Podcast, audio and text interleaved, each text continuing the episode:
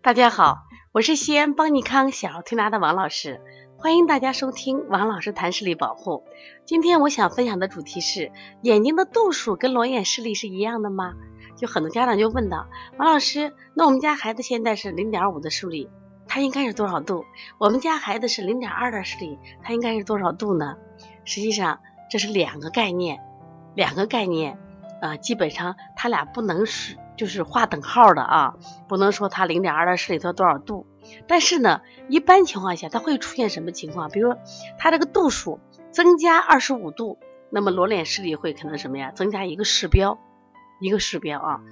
那么我先举一个例子啊，曾经在我们这个巴尼康呃来过一个就是外国的学者，那么他的夫人是五百度的近视，他的裸脸视力是零点一五。那么这个学者呢，他是三百度的近视，当然配的镜子三百度，结果他是零点零六的视力，也就是说连最大的那个零点一的视表他都看不见，他只有往前，我们正常测的不是在五米以外测吗？他是在三米测的零点零六的视力，他就好奇怪，他说我夫人明明视力就是明明度数比我大，她为什么就视力还比我好？我为什么度数小视力还差？这是不是更说明了眼睛度数跟裸眼视力是不一样的啊？那么这里我想说明什么问题呢？实际上，我们很多已经真性近视的孩子，其实你也不要担心，我已经近视了就不可逆转的。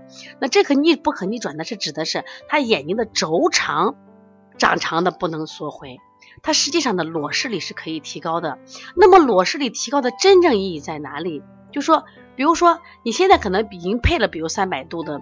度数了，当时你配的时候，可能你的视力也许是，嗯，可能零点二呀，也许是零点一五的视力，但是呢，通过调理以后，你的裸视力可能达到了零点八，甚至会更好到一点零，有的孩子调到一点二。那这个时候呢，因为你看东西很清楚了，虽然眼轴还长，那这时候它会抑制眼轴的增长。也许你可能去拍镜子的时候，因为它还有一定的屈光度。但是现在你就能看得清楚呀。其实这个矛盾很多人就是不能理解，放到光学上不理解，但是就能实现的呀。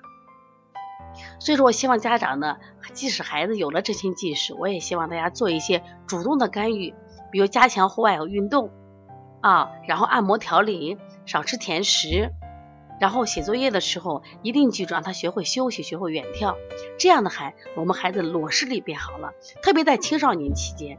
一定要注意，我们反复讲到国家防控小学阶段的近视的意义有多大？因为未来就是随着社会的发展，我们电子产品越来越普及，如果没有好视力，那么眼病会越来越多，甚至带来失明的风险。而且呢，国家现在呃在开学前，那么专门。发台出台了一系列政策，就是干什么呀？防控青少年近视。那么，因为我们很多人不重视，国家最近在落实这个政策。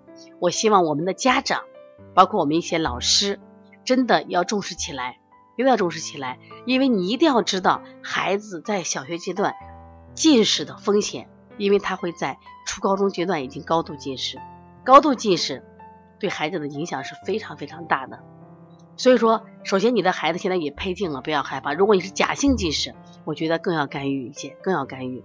那么我们在十一月十号，那我们将举行邦尼康小儿推拿六合一关于视力的疗法。我希望我们的家长、我们的同行都可以学习一下，因为我们是纯手法这种学习。我想，如果我们家长都能掌握，时常给孩子做一些保健，比如贴个耳穴呀，啊，做个按摩呀，进行气血的放松。然后通过梅花针的刺激，那么他的视力会有很好的这个改变。